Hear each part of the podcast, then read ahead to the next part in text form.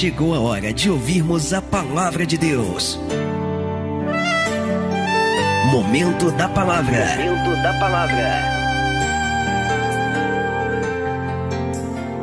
Lucas capítulo 3, verso 1 diz assim a palavra: E no ano 15 do império de Tibério César, sendo Pôncio Pilatos presidente da Judéia, e Herodes, tetrarca da Galileia, e seu irmão Felipe, tetrarca da Itureia e da província de Traconites, e Lisânias, tetrarca de Abilene, sendo Anás e Caifás sumos sacerdotes, veio no deserto a palavra de Deus a João, filho de Zacarias. Glória a Deus, amados.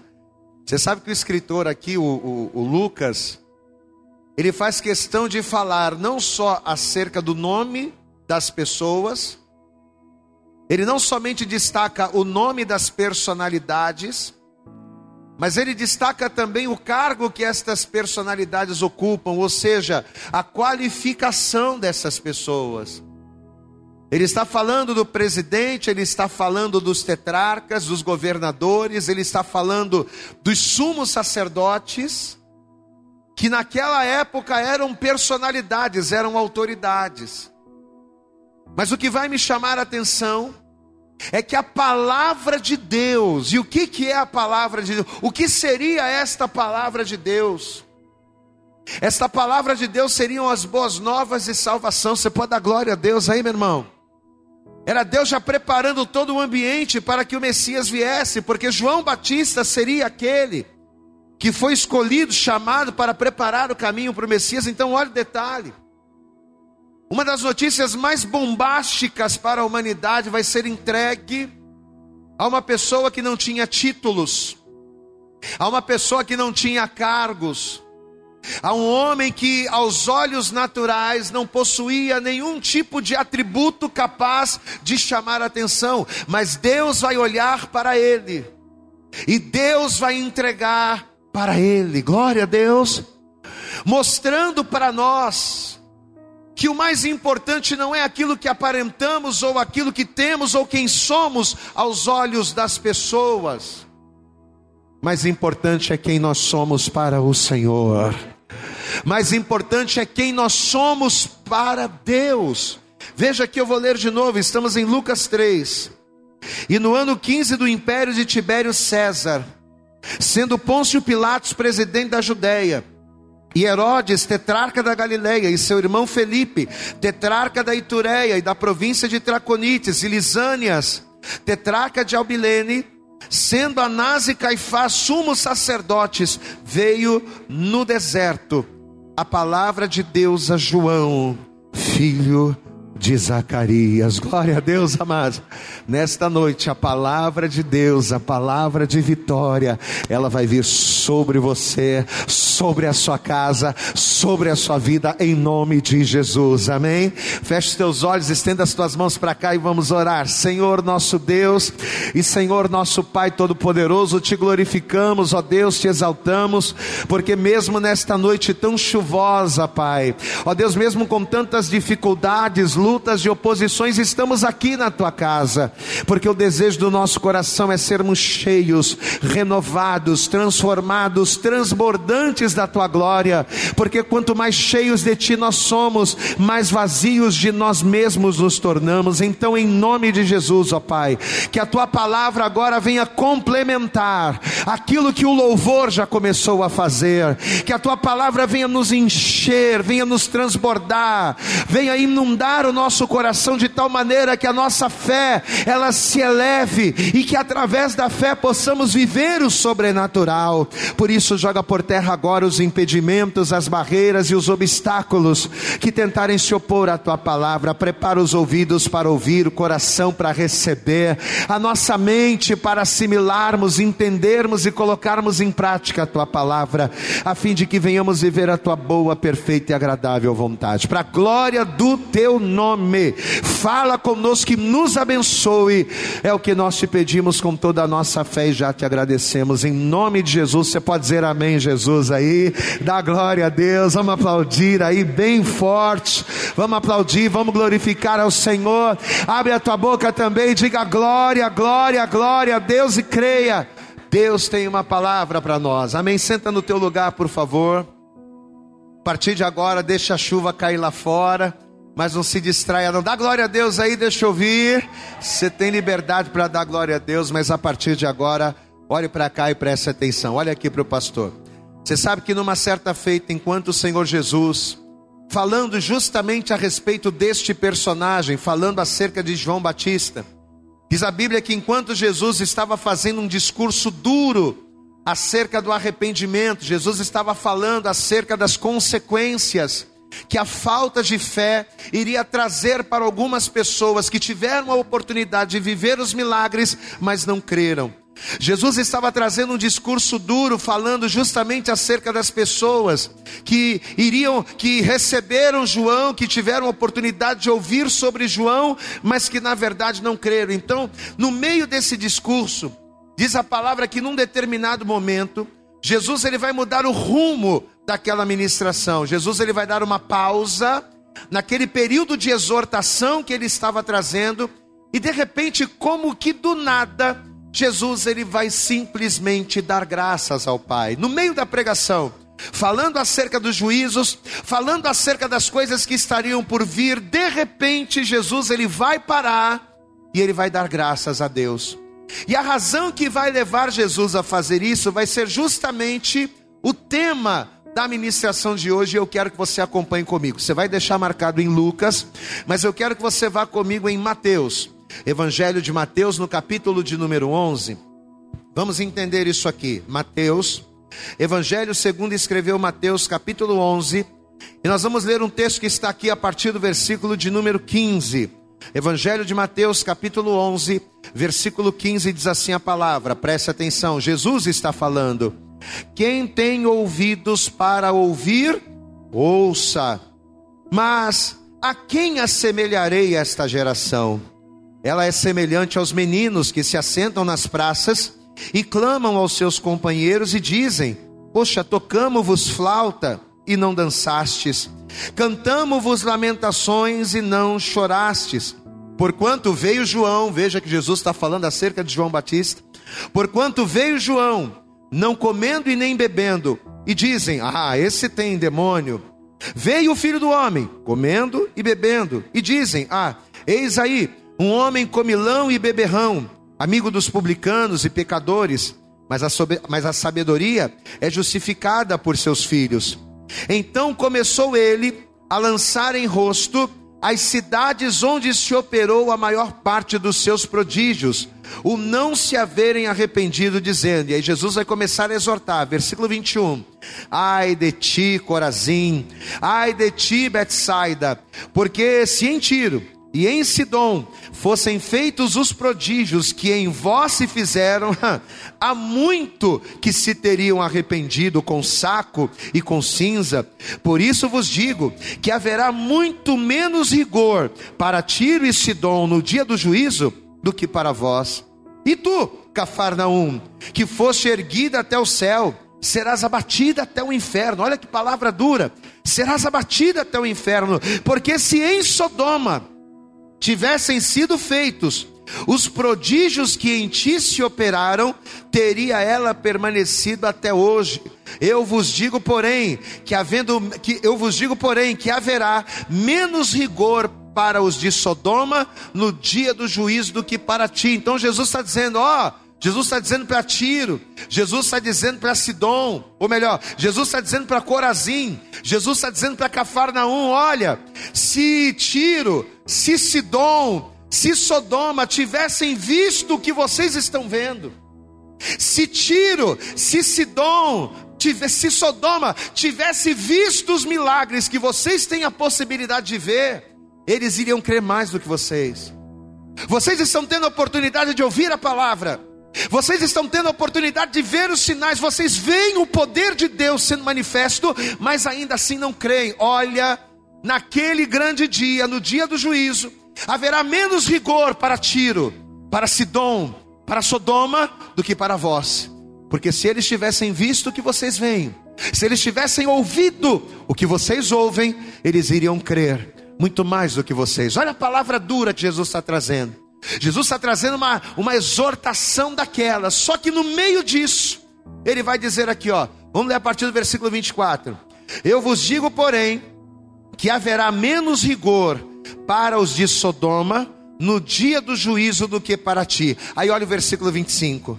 Naquele tempo, Jesus respondendo, Jesus disse: Graças te dou, ó Pai. Diga comigo, graças te dou, ó Pai.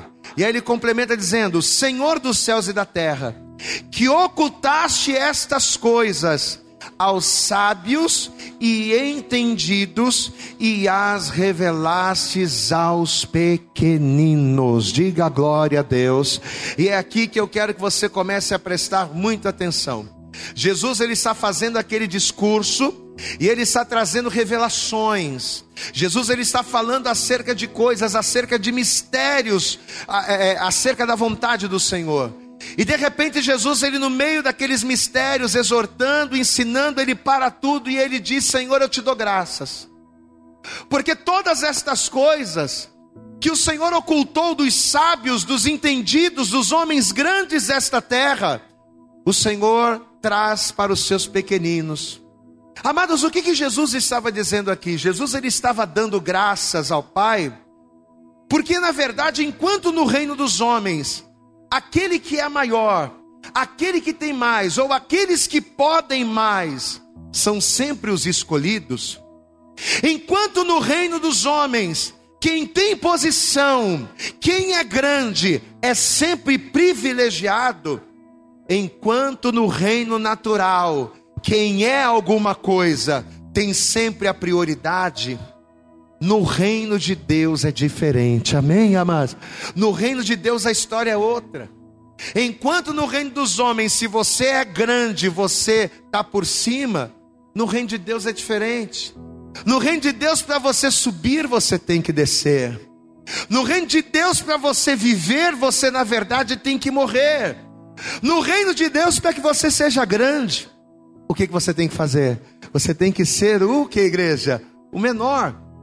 Então, na verdade, Jesus ele está dando graças ao Pai por quê? Porque as revelações que ele está trazendo aqui acerca dos males daquela geração, as revelações, as exortações que Jesus estava tornando públicas ali, num contexto natural, que, pode, que seriam reveladas somente para pessoas grandes, para os tops desta terra, no reino de Deus, Jesus está dizendo, elas pertencem aos pequeninos. Glória a Deus, amados. O que, que a palavra de Deus ela diz? Que os mistérios do Senhor, aquelas coisas que estão ocultas, aquelas coisas que não são reveladas, os mistérios do Senhor, são para aqueles que o temem. E muitas das vezes são os que os pequeninos são aqueles que temem ao Senhor. Então Jesus está dizendo: Senhor, eu te dou graça, sabe por quê? Porque aquilo que os entendidos não conseguem compreender, aquilo que o Senhor não revelou aos sábios e aos homens grandes desta terra, o Senhor está trazendo para nós os mistérios incompreensíveis aos homens naturais, o Senhor revela para os seus pequenos. Amados, e quando eu percebi isso aqui na palavra, essa verdade espiritual na palavra, imediatamente veio ao meu coração e à minha mente a seguinte pergunta: Por que que Deus ele age dessa forma? Por que que ao contrário do mundo, Deus valoriza tanto as coisas, os dias e as pessoas pequenas?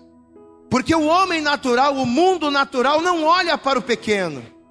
E quando olha, despreza. Se você tem um negócio pequeno, se você tem um empreendimento pequeno, se você é uma pessoa de baixa estatura, se você é uma pessoa simplória, o mundo não olha para você. As pessoas não valorizam você. Mas por que que ao contrário do mundo, as coisas, os dias e as pessoas pequenas, por que que elas são tão importantes para Deus? Eu fiz essa pergunta e sabe qual foi a resposta que o Espírito Santo nos deu? O Senhor falou o seguinte: que Ele valoriza as coisas pequenas porque o conceito de Deus acerca do que é pequeno é completamente diferente do conceito do mundo. Deus não enxerga o pequeno com os mesmos olhos e da mesma maneira com que o mundo enxerga. Na verdade, para começo de conversa, para Deus não existe pequeno. Glória a Deus, amados. Para Deus não existe, ah, você é o menor e aquele é o maior. Ah, esse aqui é pequeno e aquele é grande. Para Deus, só para a gente entender, já não existe isso. Porque aos olhos do Senhor, todos nós somos iguais. Aos olhos do Senhor não importa se eu sou preto, se eu sou branco, se eu sou alto, se eu sou baixo, se eu sou gordo, se eu sou magro, não importa se eu tenho dinheiro, se eu tenho estudo, se eu não tenho dinheiro, não importa. Para Deus, todos nós somos iguais. O problema é que nós, eu, você, nós, seres humanos, nós é que criamos esse conceito de grande e pequeno como uma espécie de critério de distinção. A gente precisa disso para poder qualificar as pessoas. A gente acaba criando esse conceito de grande, de pequeno, de importante, de menos importante, para quê? Para a gente fazer distinção das pessoas. Só que Deus não é assim. Diga comigo, Deus, diga bem alto, Deus não é assim.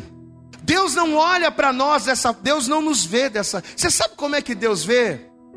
Deus ele nos vê diferente. Como é que o mundo nos vê? Como é que o mundo vê as coisas pequenas? Geralmente, para o mundo, coisas pequenas são limitadas. Tudo que é pequeno para o mundo é limitado. Tudo que é pequeno para o mundo é frágil. Tudo que é pequeno para o mundo é raso ou é insuficiente. Uma cambuca pequena vai abrigar pouco conteúdo, porque ela é pequena demais, né? Pessoas pequenas ou pessoas simples, aos olhos do mundo, são vistas como pessoas desprezíveis, porque as pessoas importantes elas estão em elevadas posições. O mundo vê as coisas dessa forma. É ou não é? Sim ou não, igreja? É ou não é? Eu estava ouvindo uma reportagem um dia desse aí de um jogador, estava vendo na internet, foi ontem ou anteontem, um jogador marinho. Ele falando, poxa, eu cheguei numa loja aí, numa casa Bahia dessa da vida, acho que foi em Recife. E eu ia mobiliar a casa da minha mãe. Só que na época não era um jogador tão conhecido, mas eu já ganhava bem. Só que eu fui como? Fui de chinelo de dedo, fui de bermuda, camiseta. As pessoas nem olharam para mim. As pessoas não, não olharam, os vendedores estavam parados na frente da loja, batendo papo, e eles continuaram conversando. Eu entrei dentro da loja, eu ia levar a loja quase toda, glória a Deus, amados. Eu ia levar tudo mais caro, mas eu entrei assim, e ninguém me olhou, por quê? Porque quando o ser humano ele olha para nós, ele olha para o quê? Para a nossa aparência. Ele olha para aquilo que é visível. Porque o conceito humano é esse. Por que, que as pessoas, por que, que o homem, ele quando olha para o outro, para outra pessoa, ele enxerga dessa forma? Por que, que o conceito de pequeno do homem é esse? A visão do mundo, ela está ligada à proporção de importância. Diga comigo, a visão do mundo está ligada à proporção de importância. Então a pessoa olha, peraí, tem um bom carro, tem uma boa casa, fala bem, então esse cara é top. Por quê? É a proporção de importância. Ah, ele se veste mais ou menos, ele fala mais ou menos, ele tem uma situação financeira mais ou menos, então essa pessoa é mediana. Ih, esse aí anda de chinelo de dedo. Ih, esse aí não tem um carro, anda a pé. Então esse aí é pequenininho. Por quê? Por que, que o mundo enxerga dessa forma? Porque a visão do mundo está baseada de, nisso, na proporção de importância. Só que enquanto o mundo, preste atenção nisso, enquanto o mundo qualifica o que é pequeno pelo seu tamanho ou pela sua significância, Deus enxerga o pequeno pela sua capacidade. Deus não olha o tamanho, glória a Deus. Deus não olha a significância é, exterior, mas Deus ele olha a capacidade. Diga comigo, Deus olha o potencial. E a gente tem exemplos disso na Bíblia. A própria palavra de Deus aqui, o próprio Evangelho nos diz, quando Jesus, lá no capítulo 18 de Mateus, quando os discípulos chegaram para Jesus e disseram assim: Senhor, eles perguntaram para Jesus, né? Jesus, quem é o maior no reino dos céus? Os discípulos vão fazer para Jesus essa pergunta: Senhor, quem é o maior no reino dos céus, no reino de Deus? Você sabe como é que Jesus vai responder? Jesus vai pegar uma criança, vai pegar um menino, vai trazer para o meio da roda e vai dizer assim: Ó, vocês estão vendo essa criança aqui? Vocês estão olhando essa criança aqui? Pois é. Maior no reino dos céus é aquele que for como ela. Glória a Deus, igreja. Você quer ser maior, você quer ser grande, você quer ser importante. Então, para ser importante, está aqui, ó. Você tem que ser como uma criança. Aí eu pergunto para você: o que são crianças? Crianças são seres pequenos em estatura, mas são grandes em humildade. Diga glória a Deus. Ou seja, conteúdo. Quem está compreendendo, pastor? Diga glória a Deus. É conteúdo.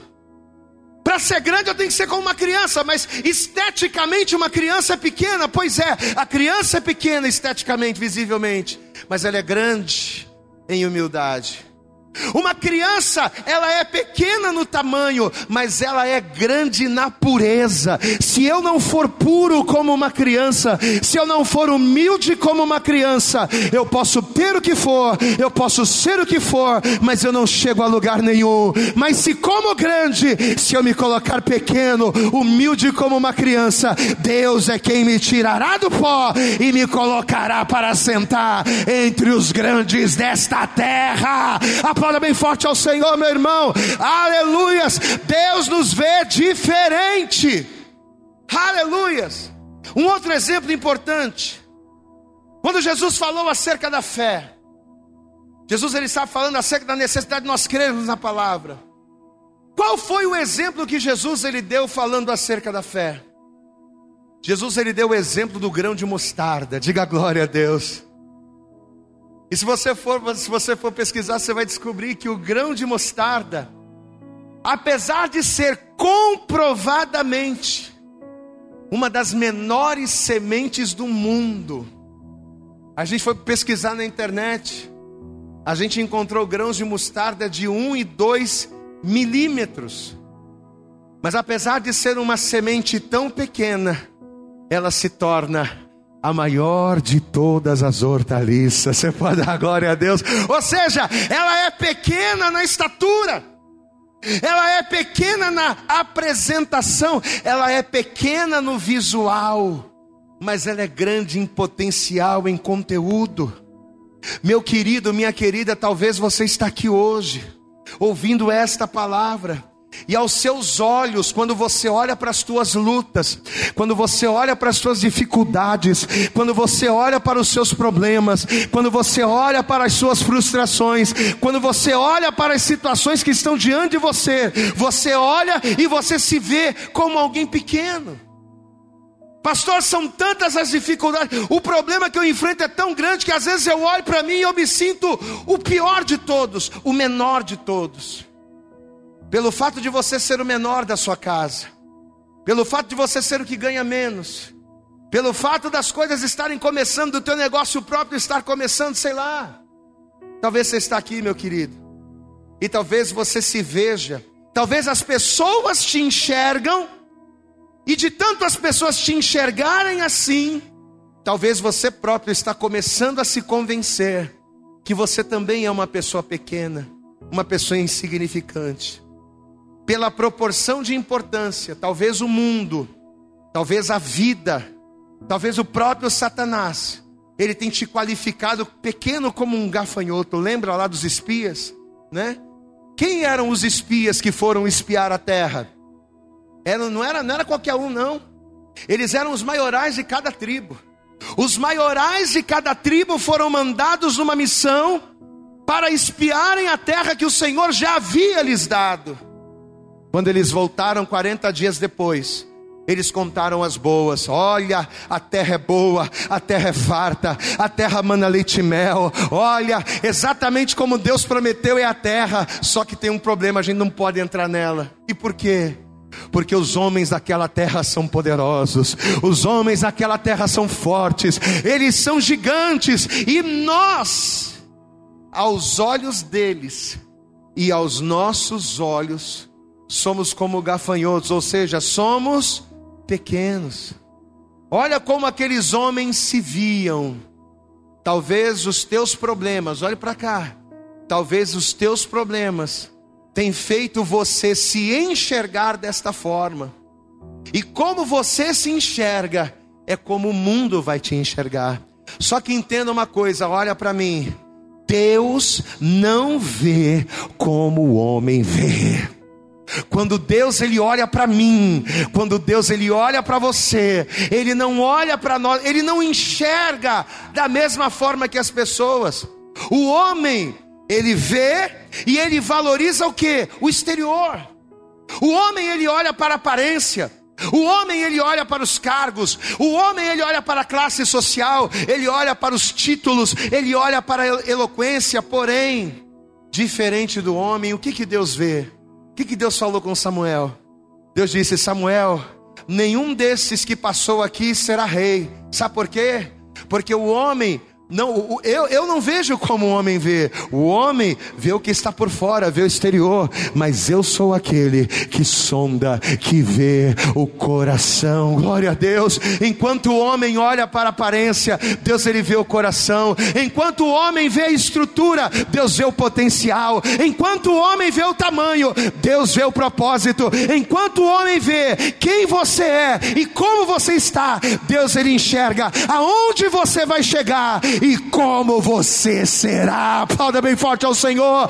Deus não está preocupado com o teu hoje, Deus te olha hoje, pensando no amanhã. Diga glória a Deus. Por isso é que a gente tem que glorificar a Deus. Você pode levantar a tua mãe da glória a Deus essa noite, meu irmão? Porque a promessa de Deus para a minha vida, a promessa de Deus para a tua vida, em nome de Jesus, é que você vai ser grande na presença dEle. Glória a Deus. Você vai ser alguém grande, você vai ser uma bênção. A glória do Senhor, esta é a promessa de Deus para a nossa vida. Que a glória do Senhor, ela vai se manifestar poderosamente. Todo vale. E o que, que é um vale, gente? Um vale é uma depressão entre montanhas. Quando você olha para o lado, você vê uma montanha de problema. Quando você olha para o outro, você vê uma outra montanha. Ou seja, ao olhar para si mesmo, você se vê como um vale abatido, mas a promessa de Deus é que esse vale que hoje está abatido será levantado, será erguido, será exaltado, para que o nome do Senhor seja glorificado na sua vida. Glória a Deus, amado. Entenda Ser pequeno aos olhos de Deus, e eu quero que você guarde isso, olhe para cá. Ser pequeno aos olhos de Deus não é ser insignificante, não, pelo contrário. Ser pequeno para Deus é é você ser alguém que é capaz de crescer, Ser pequeno para Deus é ser alguém que tem conteúdo, potencial para ser muito mais do que é, tem potencial para ser grande, só que para ser grande nele. Diga ser pequeno para Deus. Repita comigo: ser pequeno para Deus é ter potencial para crescer e ser grande, porém nele. Amém, amados? Deus quer que você cresça. Deus quer que você cresça. Só que Deus ele quer que você seja grande nele. Deus ele quer que você seja grande nele. Através dele, da mão dele, da palavra dele, da obediência a ele. No livro do profeta Isaías, no capítulo 40, vamos ver. Isaías, olha a promessa, a promessa está aqui. Livro do profeta Isaías, no capítulo 40, versículo 4. Olha a palavra, e essa palavra aqui é para nós essa noite. Isaías capítulo 40, verso 4 diz assim: Todo vale, e essa palavra aqui, ó, se você ler no versículo 3, você vai ver que ela está se referindo àquele que iria preparar o caminho do Senhor, ou seja, a gente sabe que o, O profeta que preparou o caminho foi João Batista. Só que Isaías viveu 700 anos antes de Jesus. Isaías não conhecia, nem conheceu João Batista, mas já falava dele. Olha o que diz aqui o versículo 3, ó. Voz do que clama no deserto, preparai o caminho do Senhor, endireitai no ermo vereda ao nosso Deus. Agora olha a promessa sobre nós. Todo vale. o que, que é o vale, igreja? Olha aqui, ó. Todo vale é o que? É a parte baixa. Olha a promessa: todo vale será exaltado, e todo monte e todo outeiro será abatido. O que é torcido se endireitará, o que é áspero se aplainará, e a glória do Senhor se manifestará, e toda a carne juntamente haverá, pois a boca do Senhor o disse. Pode aplaudir bem forte ao Senhor, meu amado. É quando o vale é exaltado, o outeiro é abatido, que a glória do Senhor se manifesta. Olha que coisa tremenda.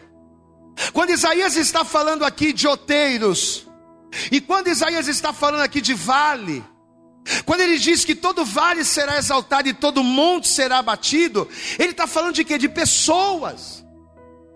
Aqueles que, como montes, se exaltam, o que, que vai acontecer? O que, que vai acontecer com aqueles que se exaltam a si mesmos? O que, que vai acontecer? Esse outeiro será abatido. E o que, que acontece com o vale? O que, que representa o vale? É aquela pessoa que é pequena, não insignificante, mas é aquela pessoa que é humilde. Glória a Deus, igreja. O que, que vai acontecer? O que, que acontece com essa pessoa? Esse vale será exaltado. E uma vez que o vale é exaltado, a glória do Senhor, ela é manifesta. Deus vai manifestar a glória dele dentro da tua casa. Deus vai manifestar a glória dele no meio da tua família. Deus vai manifestar a glória dele no teu trabalho. Você vai ver, Deus vai te pegar do pó e vai te exaltar, vai exaltar o vale para que ele seja glorificado em você. Diga glória a Deus. A glória do Senhor se manifesta quando? Quando mesmo nós, quando somos humildes, ser pequeno em Deus, diga comigo, ser pequeno em Deus, repita comigo, ser pequeno em Deus, não é ser insignificante, é ser humilde, diga glória a Deus, amém, amados? E é quando nós entendemos isso, é quando nós nos mantemos humildes na presença de Deus, reconhecendo que é Ele quem nos dá o crescimento. É quando nós nos mantemos humildes em Deus, reconhecendo que Ele é aquele que exalta o vale e que Ele é aquele que abate o outeiro. É quando a gente entende isso, que a gente vai cair lá no texto do início da pregação. Porque a princípio a impressão que a gente tem é que não há nenhuma conexão só que a grande verdade é, amados, que apesar de não parecer, o texto de Lucas que a gente leu, ele é nada mais, nada menos do que a comprovação de tudo isso que a gente está falando aqui agora. Volta lá para o texto inicial, já estamos caminhando para o fim. Evangelho de Lucas. E agora a gente vai entender a revelação. Lucas. Evangelho de Lucas, no capítulo de número 3. Lucas, Evangelho de Lucas, no capítulo 3, você encontrou da glória a Deus aí?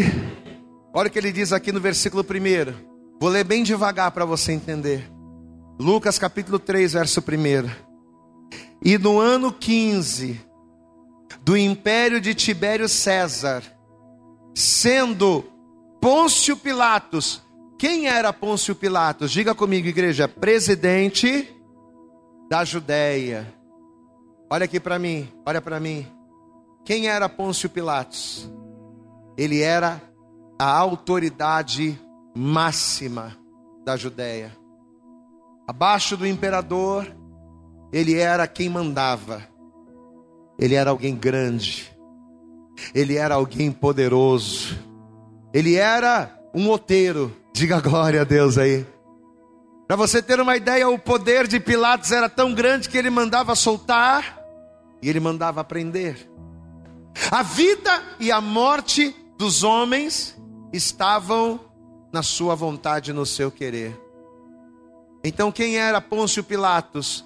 Presidente da Judéia, ou seja, alguém grande. Mas aí o texto continua dizendo, vamos continuar lendo. E no ano 15 do império de Tibério César, sendo Pôncio Pilatos presidente da, da Judéia, e Herodes, tetrarca da Galileia, e seu irmão Filipe, tetrarca da Itureia e da província de Traconites, ou seja, o irmão dele, ele era tetrarca de duas províncias, Itureia e de Traconites. E Lisânias era tetrarca de Abilene. Então preste atenção aqui, ó. Herodes, Filipe e Lisânias. Três homens que estão sendo citados aqui no capítulo 3. E esses três homens, eles eram tetrarcas, né? Herodes da Galileia, Filipe da Itureia e de Traconites, e Lisânias era da, de Abilene. Pastor, e o que é um tetrarca?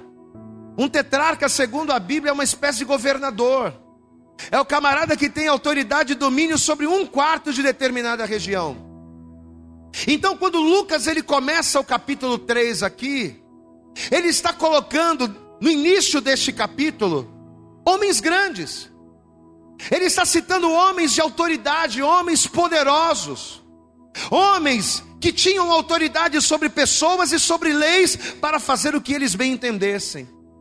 Só que agora ele vai falar de autoridades dos judeus, porque ele continua dizendo no verso 2: E sendo Anás e Caifás sumos sacerdotes. O que, que era o sumo sacerdote naquela, naquela época? Quem eram os sumos sacerdotes? Os sumos sacerdotes, eles eram a autoridade máxima da religião e da política dos judeus. Então, os judeus estavam submissos a Roma.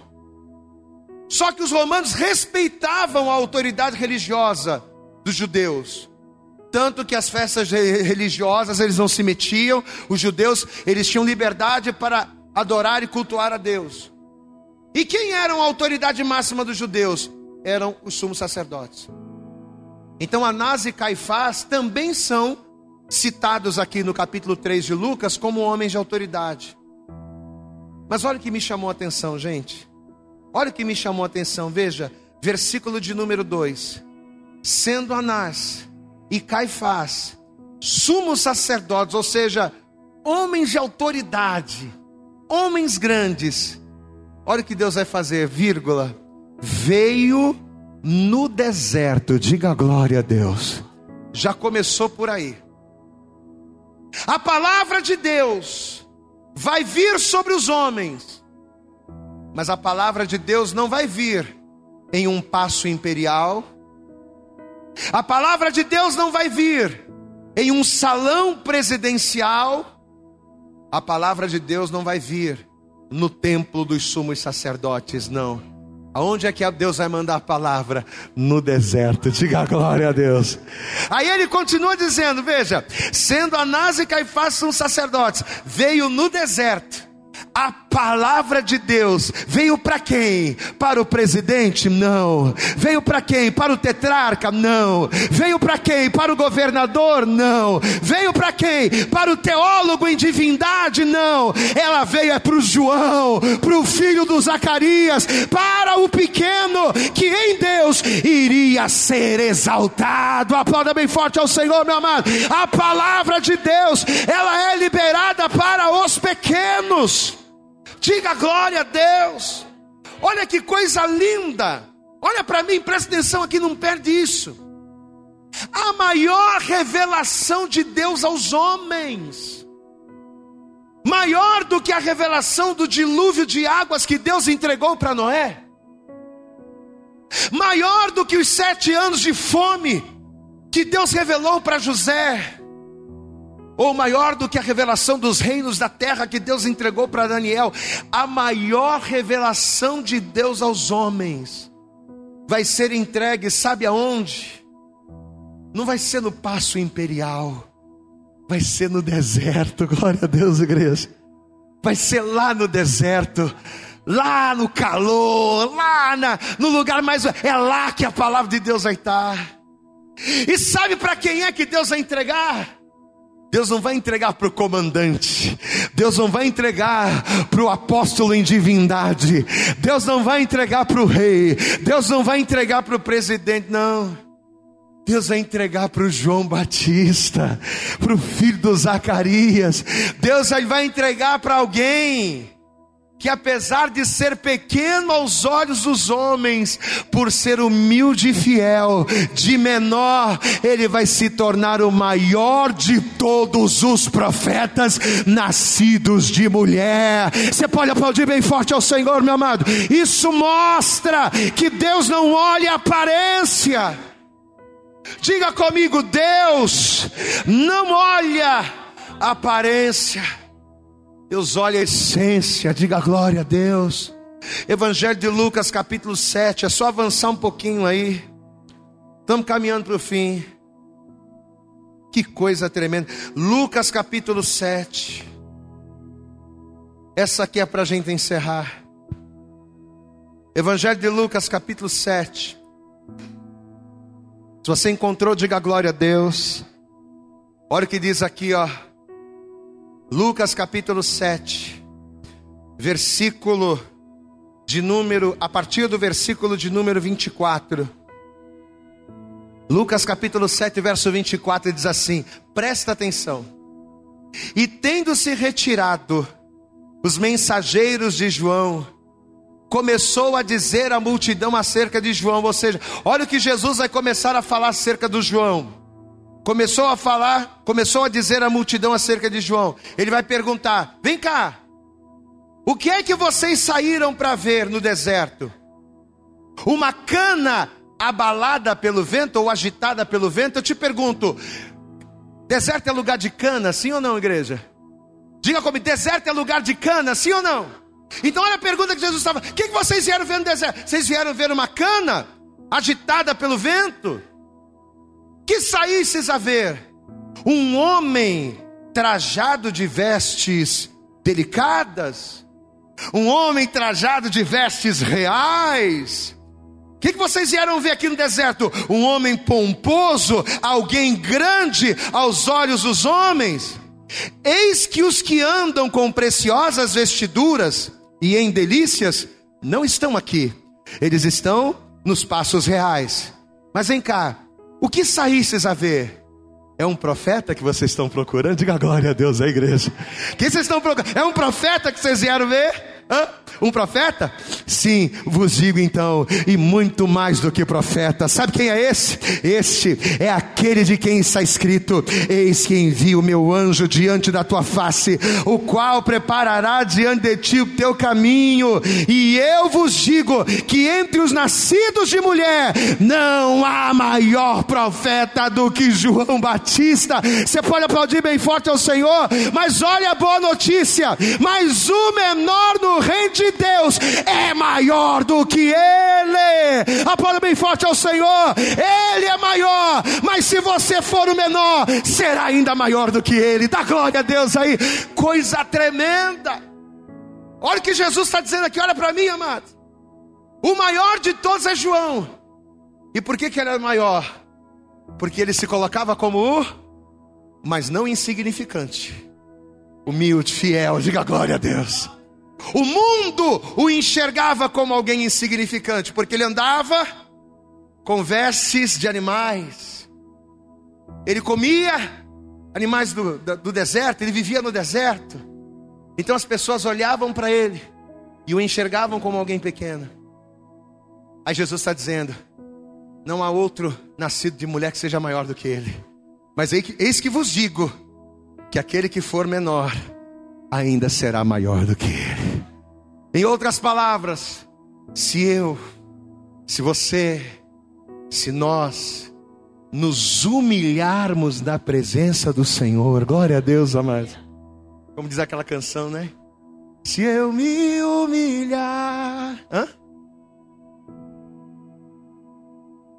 Se eu me humilhar, se eu sacrificar, pode ter certeza que apesar de não ter nascido ninguém maior do que João, sendo eu menor, ainda serei maior do que ele, para a glória, honra e louvor do nome do Senhor. Vamos nos colocar de pé, meu querido. Se coloca de pé e conforme você for se levantando, vai aplaudindo, vai abrindo a tua boca, vai aplaudindo, glorificando e exaltando a Deus. Isso se coloca de pé, vamos aplaudir bem forte a Jesus, meu irmão. Aplauda bem forte aí, diga glória, glória a Deus. Deus. Eu acredito que essa mensagem falou poderosamente com você. Mas se você acredita que ela pode ajudar também uma outra pessoa que você gosta, ama ou admira, mande para ela. Compartilhe o link ou convide essa pessoa para seguir o nosso podcast. E creia que fazendo isso, ainda que não seja você a ministrar, além de nos ajudar, você estará cumprindo o ID de Deus. Deus abençoe você e até o nosso próximo conteúdo.